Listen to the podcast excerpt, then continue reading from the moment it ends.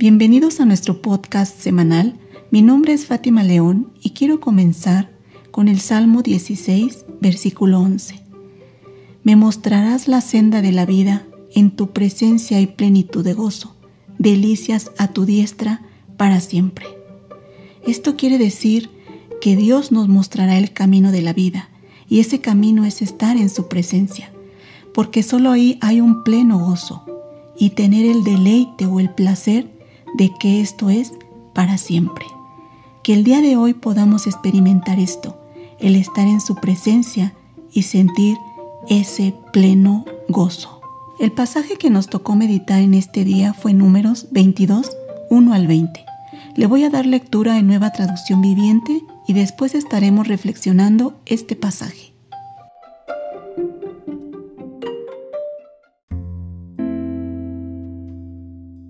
Luego el pueblo de Israel viajó a las llanuras de Moab y acampó al oriente del río Jordán, frente a Jericó. Balac, hijo de Zippor, el rey moabita, había visto todo lo que los israelitas hicieron a los amorreos. Entonces cuando el pueblo de Moab vio que los israelitas eran muchos, se aterró.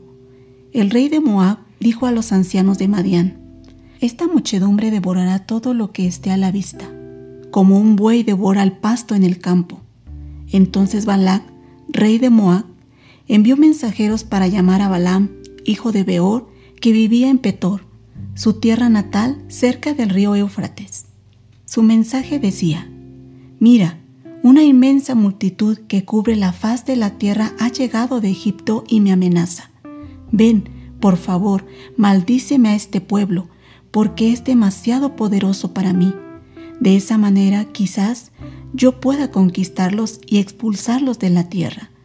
Yo sé que sobre el pueblo que tú bendices caen bendiciones y al pueblo que tú maldices caen maldiciones. Entonces los mensajeros de Balac y los ancianos de Moab y de Madián partieron con el dinero para pagarle a Balaam a fin de que maldijera a Israel. Llegaron donde estaba Balaam y le transmitieron el mensaje de Balac. Quédense aquí esta noche dijo Balaam, y en la mañana les diré lo que me indique el Señor.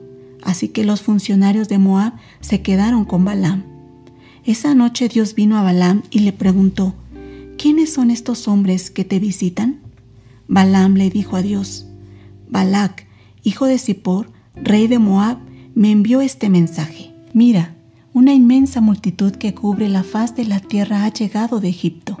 Ven y maldíceme a este pueblo de esa manera quizá podré hacerles frente y expulsarlos de esta tierra. Pero Dios le dijo a Balaam, no vayas con ellos ni maldigas a este pueblo, porque es bendito. A la mañana siguiente, Balaam se levantó y les dijo a los funcionarios de Balac, regresen a casa, el Señor no me dejará ir con ustedes. Entonces los oficiales moabitas regresaron al rey Balac y le informaron, Balaam se negó a venir con nosotros. Así que Balac intentó de nuevo. Esta vez envió a un mayor número de funcionarios aún más distinguidos que los que envió la primera vez. Llegaron donde estaba Balaam y le transmitieron el siguiente mensaje. Esto dice Balac, hijo de Zippor, por favor, no permitas que nada te impida venir a ayudarme. Te pagaré muy bien y haré todo lo que me pidas. Solamente ven y maldíceme a este pueblo. Entonces Balaam le respondió a los mensajeros de Balac, aunque Balac me diera su palacio repleto de plata y oro, no podría hacer absolutamente nada en contra de la voluntad del Señor mi Dios. Pero quédense aquí una noche más y veré si el Señor tiene algo más que decirme. Esa noche Dios vino a Balaam y le dijo, Ya que estos hombres vinieron por ti, levántate y ve con ellos, pero solo haz lo que yo te indique.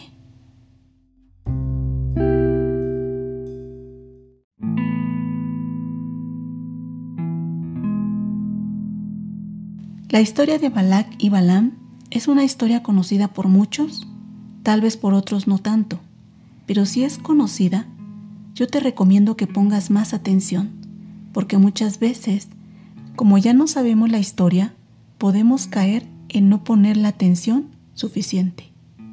Esta historia comienza en este capítulo 22, pero realmente concluye en el capítulo 25, y te invito a que sigas meditando para que no te pierdas la historia completa. Veamos unas enseñanzas que hasta hoy están presentes. Veamos primeramente quién es Dios. Recordemos que en nuestro pasaje siempre tenemos que buscar o conocer cómo es Dios. Y en el verso 9 vemos una pregunta que hace Dios. Y él dice, ¿quiénes son estos hombres que están contigo? ¿Será que Dios no sabía? Sí, sí sabía quiénes eran estos hombres, pero Dios hace ese tipo de preguntas para que el hombre tome conciencia y se arrepienta. ¿Usted recuerda cuando le dijo a Adán, cuando él pecó, ¿dónde estás tú? ¿Dios no sabía? Claro que sabía. Pero también le dijo a Caín, ¿dónde está tu hermano? ¿Dios no sabría que Caín mató a Abel? Sí lo sabía. Sabía dónde estaba Adán y sabía que Abel estaba muerto. Pero Dios hace esa pregunta para que el hombre confiese su pecado y se arrepienta. ¿Dios no nos estará haciendo la misma pregunta ahora? ¿Hay algo que confesarle al Señor? Porque veamos entonces, Dios sabe la intención de Balán. Dios conoce su corazón porque si nosotros leímos, y remarco, si nosotros leímos solamente, Balán nos va a aparecer como un hombre que consulta a Dios y que no va a hacer nada fuera de la voluntad de él. Pero Dios conocía la verdadera intención de Balaam. Pero veamos también en el verso 12 quién es Dios. Dios le dice tres cosas. No vayas con ellos, no maldigas al pueblo, porque el pueblo es bendito. Es un Dios que le está dando una respuesta clara a Balaam.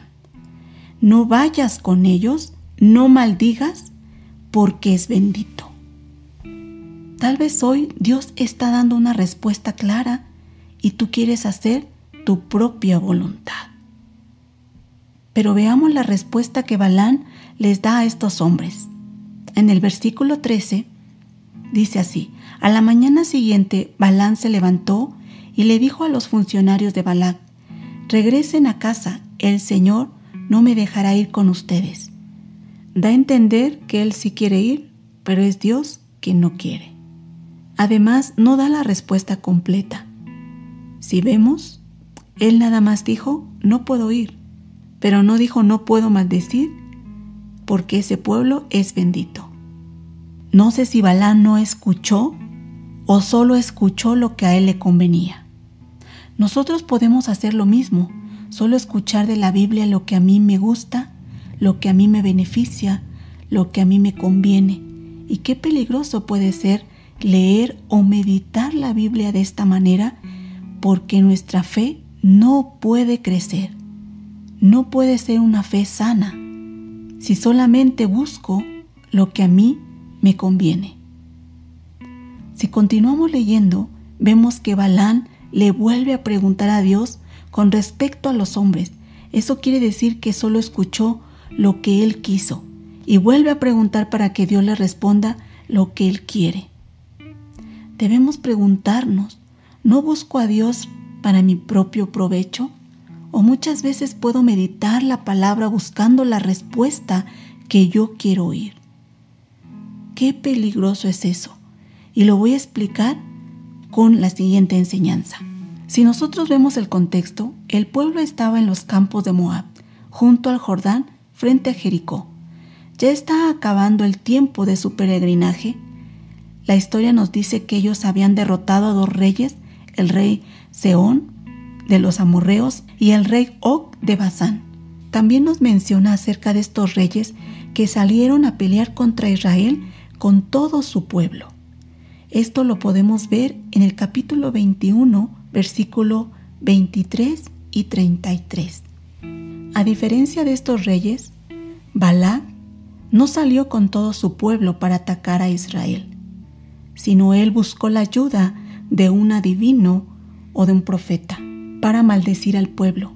Pero como no pudo, estos hicieron caer a Israel en su vida espiritual, como dice Números 25, 1 al 3.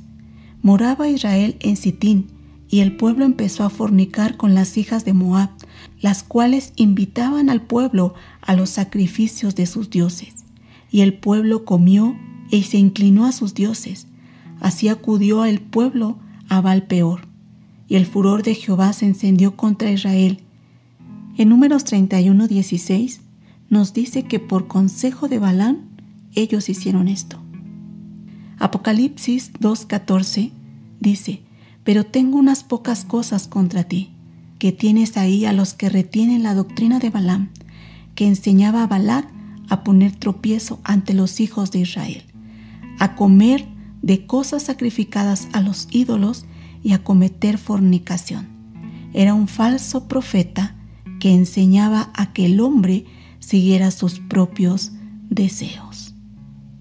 Y segunda de Pedro 2.15 y 16 dice, tienen los ojos llenos de adulterio, no se sacian de pecar, seducen a las almas inconstantes, tienen el corazón habituado a la codicia y son hijos de maldición. Han dejado el camino recto y se han extraviado siguiendo el camino de Balán, hijo de Beor, el cual amó el premio de la maldad y fue reprendido por su iniquidad, pues una muda bestia de carga, hablando con voz de hombre, refrenó la locura del profeta.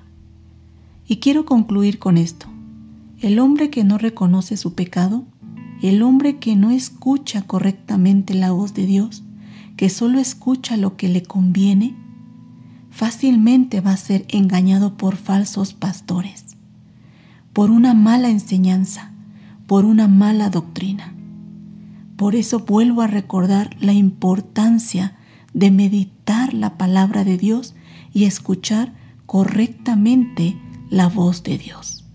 Que Dios les bendiga.